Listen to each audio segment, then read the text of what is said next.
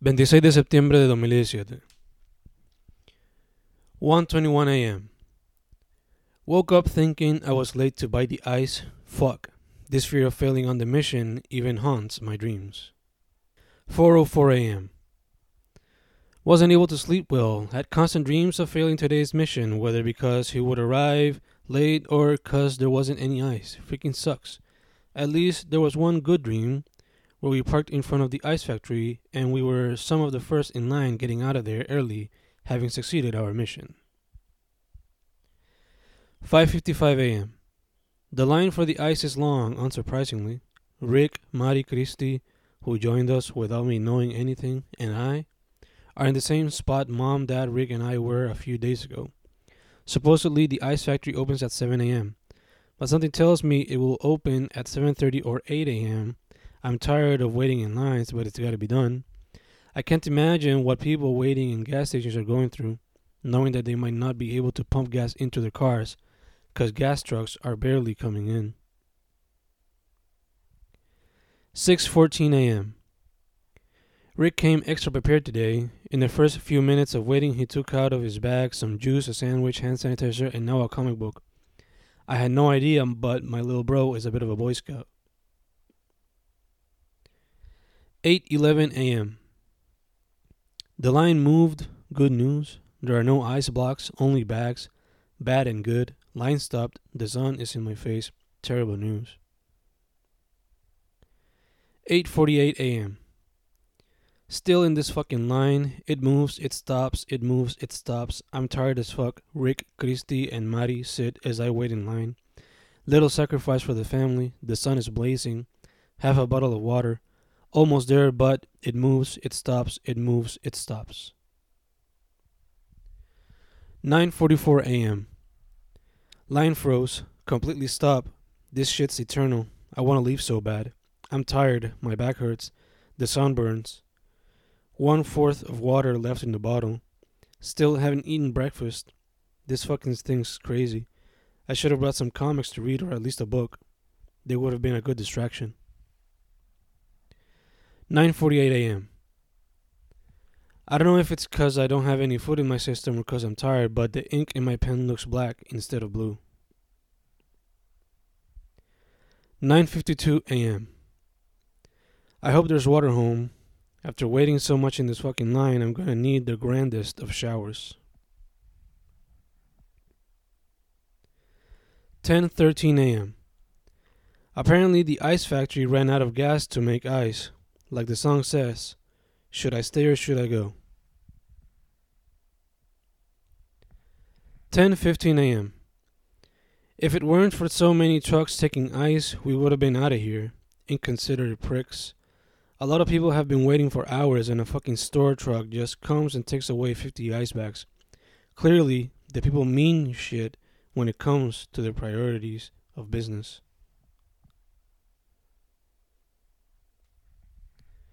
11:42 a.m. Finally home. Christy got a tip from one of Napo's clerks. They were gonna sell ice. We paid eight dollars for four bags.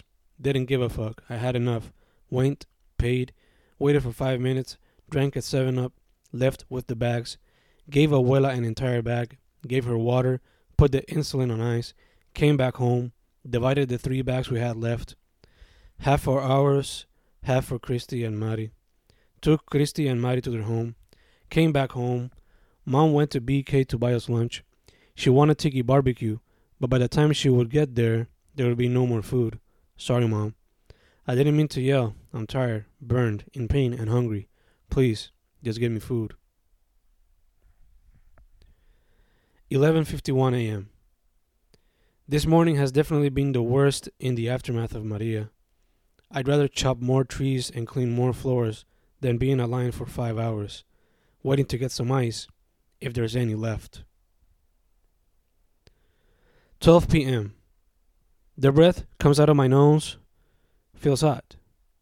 Probably a result of this morning's terrible venture. 12:06 p.m. One of the things I wanted to do when I got home was take a good cold shower. Now I can't even have that cuz for some goddamn reason it was cut. God knows when it'll come back. I might just have to shower using botellones. Fuck. 12:08 p.m.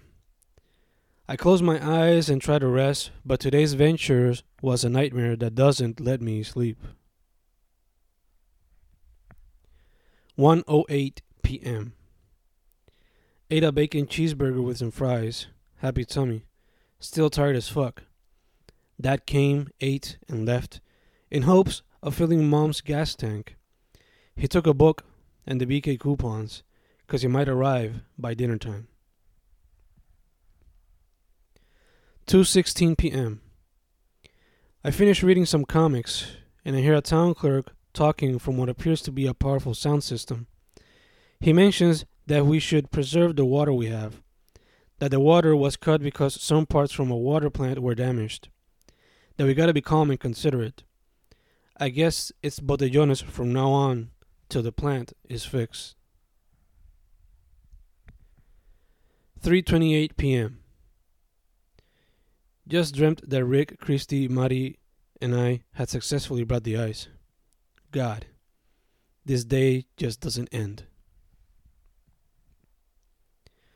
5:03 p.m. Read a few comics. Dad managed to fill Mom's car with gas. I was surprised with how fast he got the gas. I thought he would take more time. They left to buy food, still haven't arrived. The lines must be long. Maybe not as long as the one Christy, Mari, Rick, and I waited in this morning, but still, the lines today have been crazy. 6:32 p.m. Mom and Dad haven't arrived yet. That worries me. Something might have happened, but I try to think positive. Maybe they went to visit Abuela. Maybe there's a long line. Yeah, that's it. They're doing one of those. 6:47 p.m. Seems like there might not be water for tonight. It has become a luxury. I filled 3 buckets with water in case we need to flush the toilet. Hopefully, it'll do for the rest of the night. I can't imagine going outside en la madrugada con esa boca de lobo to get some water to flush the damn toilet. 6:50 p.m. Reading comics can really spark one's creativity. It's been a while since I've drawn original characters and given them some sort of backstory. But with a little reading and some backup influences from the worlds of film, music, video games, and literature, some new ideas are bound to come up. 6:56 p.m. I can't stand the pain in my legs, especially the knees. Waiting for 5 hours this morning really did a number on me. Mom told me earlier today to put some alcoholado on them. But I'd rather find ways to distract myself from the pain than to have the stench of alcoholado on me all day and night. 6:59 p.m. I've thought of going to see Carlos Ruben to see how he and his family are, to see if they're okay if they need help in any way. But every single day is filled with work. Hopefully, I'll be able to see him soon. 7:01 p.m. I wonder how my Mesa family is doing around the entire island. Hopefully things will get better soon and I can go visit those who I know I can find. I just want to see them and know they're okay. I miss them a bunch. 7:04 p.m. I miss Landy. I'm worried about her. I hope she didn't do something stupid and go to the Area Metro just to find out if she had work this week. 7:06 p.m. Mom and Dad are not here yet. This isn't normal. This isn't like them. They will never dismiss the curfew set by the law. Something clearly has happened. Obligado fueron a donde abuela, I mean. The lines are long as fuck. But to be out there for more than two hours buying food, now something isn't right there. 7:11 p.m. Can't think straight. My mind is going wild, creating terrible images and sounds where mom and dad have died due to some debris landing on them. I shed a tear. Oh God, I need to calm down and think positive. 7:36 p.m. Mom and dad still haven't arrived, and every passing minute seems like 5. The dark images continue growing, and what I would have to do if such a thing had happened. The tears keep streaming. The mere idea of me having to say mis padres murieron, or my parents died, is something I cannot bear. God, where the fuck are they? 7:42 p.m. I turn on the radio. If something happened to mom and dad, I might find out through the radio. If they're not here by 8 p.m., I might go to the police and see if they've heard anything. 8:14 p.m. Mom and dad haven't arrived yet.